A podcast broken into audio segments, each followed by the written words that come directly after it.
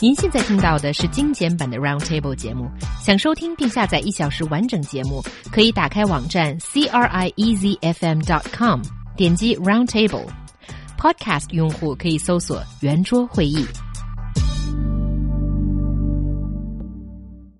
Are you a generous person? Here, our only criterion is whether you're willing to lend money to friends or not. Horizon Re Research Company and Credit Ease, a wealth and credit management company, have jointly published a survey on the generosity ranking of Chinese people. It finds that residents in Chengdu, Shanghai, and Nanjing to be champions of generosity.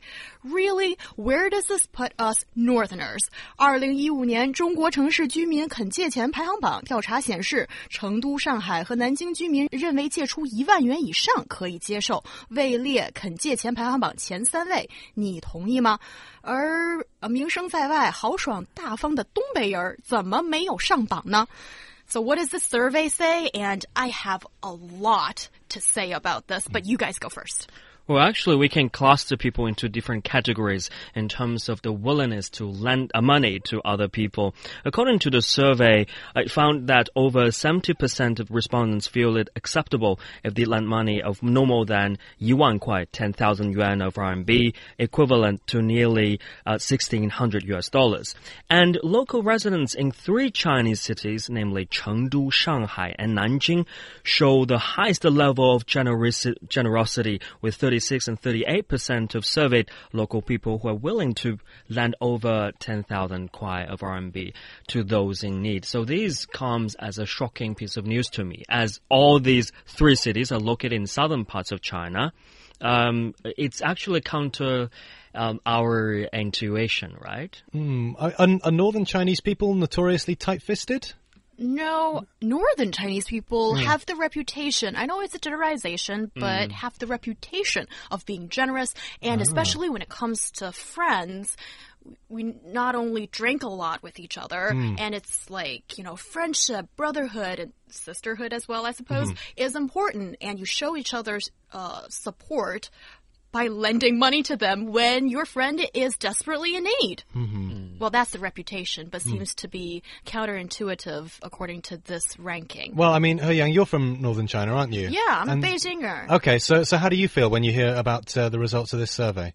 As usual, whenever there is a ranking of different cities, mm. I'm searching for where is Beijing. And I'm searching about Shandong province as well because that's where my dad is okay. originally from. Mm. And we didn't make to the top three. How disappointing is that? And Shanghai people okay, all respect to you, mm. actually made it to number two, I think. Number and two, right. Yeah, that's that's pretty rare. But um I mean, do you think this is like a good way to measure like how generous people are? I don't think you should only talk about how much money people are willing to lend uh, when you're talking about being generous. I think there's other ways. I think, uh, I mean, certainly as a foreigner, when I first came to China, uh, one of the first things I was struck by was. Uh, I mean, I don't know if it's the fact that I was a foreigner walking into a bar and people were excited by that. Was you know, if I'd walk into a bar, I'd almost immediately get offered beer and cigarettes by total strangers it's almost like a social contract within China. You know, in order to be friendly, you know, you, you offer. You talked about, you know, drinking with your friends and everything there, He Yang. Well, it's and, not a prerequisite. No, it's just like, but, you know, my personal hmm. interest, okay? I can't represent all Beijingers, and no. I have a bad feeling that some people are going to bite my head off after they see me paint Beijingers in that broad brush.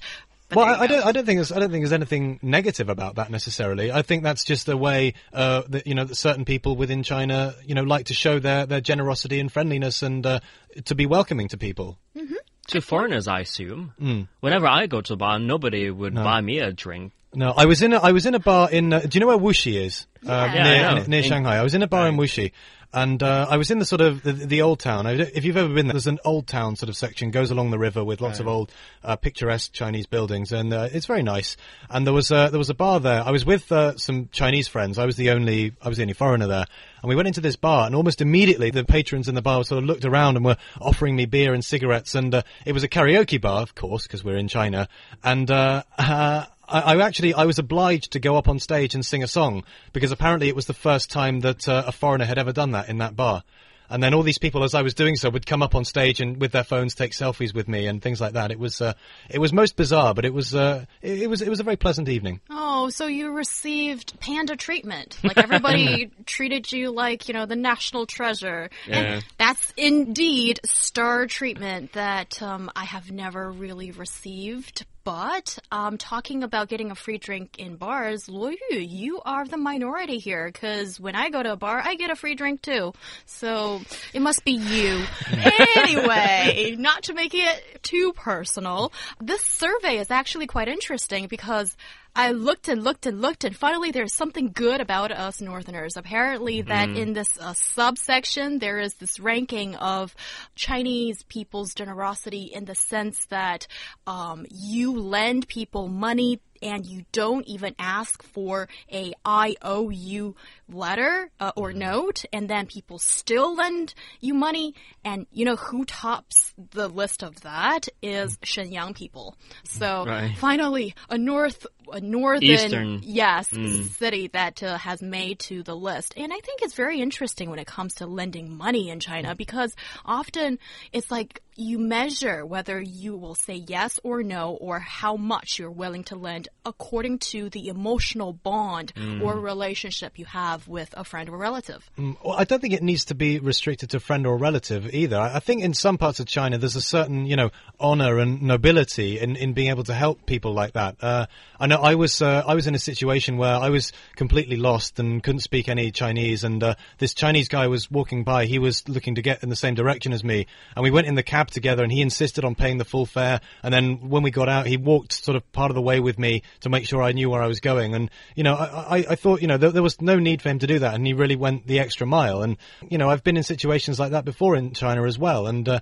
you know, like I said, I think there's a certain honor in uh, in wanting to do that, in wanting to to help people and go the extra mile like that. Right, uh, but you know, talking back about the Shenyang people, I really think we, we do need an IOU note, right? Emotion bond is definitely important because, you know, um, and I would like to lend my money to those people who are in desperate, in desperate need. However, I do need a notice that, you know, it keeps, uh, serves as a reminder for you and me.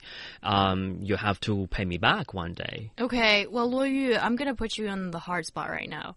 So you're saying that, you know, us good friends, we're pals. We work together every day. We have a good working relationship and we chat after work too.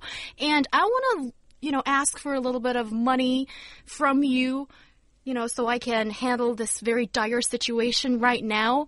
And you're asking me to write a note to no, you? If it is... What does this say about our friendship, Luo Yu? I am distraught right now. I am. Maybe, maybe, you should, maybe you should think of it more like crowdfunding, so that uh, you know. so, if, if so you Michael, need, you're joining in, right? Well, no. If you, if you, for example, Yang, if you need a bit of money to help kickstart your, you know, Yang's Hot List 100, as we talked about just now, then you know maybe if if if Luo Yu and I help you get that off the ground, then maybe we'll be granted a seat on the panel, for example. Oh, seat on the panel, not mm. on the list. So I oh, can well, consider that. Well, or, or the panel, or, and maybe the list itself. But I think maybe people might start to wonder if we're on both lists. Yes, and that's not really a good thing. Mm. But lending money is definitely very tricky because it can really sour a relationship. Mm. Like just now, Luo Yu asking me to write an IOU note. No, if it is is like less insulting. than 10,000 kwai, if it, is, if it is less than 10,000 kwai without an IOU note, you can borrow money from me. Wow, you're no a problem. rich dude, okay? I'm so, so generous. There's, condition, there's conditions the attached. between us. There's conditions and footnotes attached to Luo Yu's 10,000 there. I guess so, but I still think it's not the best idea to lend money when you mix friendship and money more often than not, there's going to be some trouble that comes after that.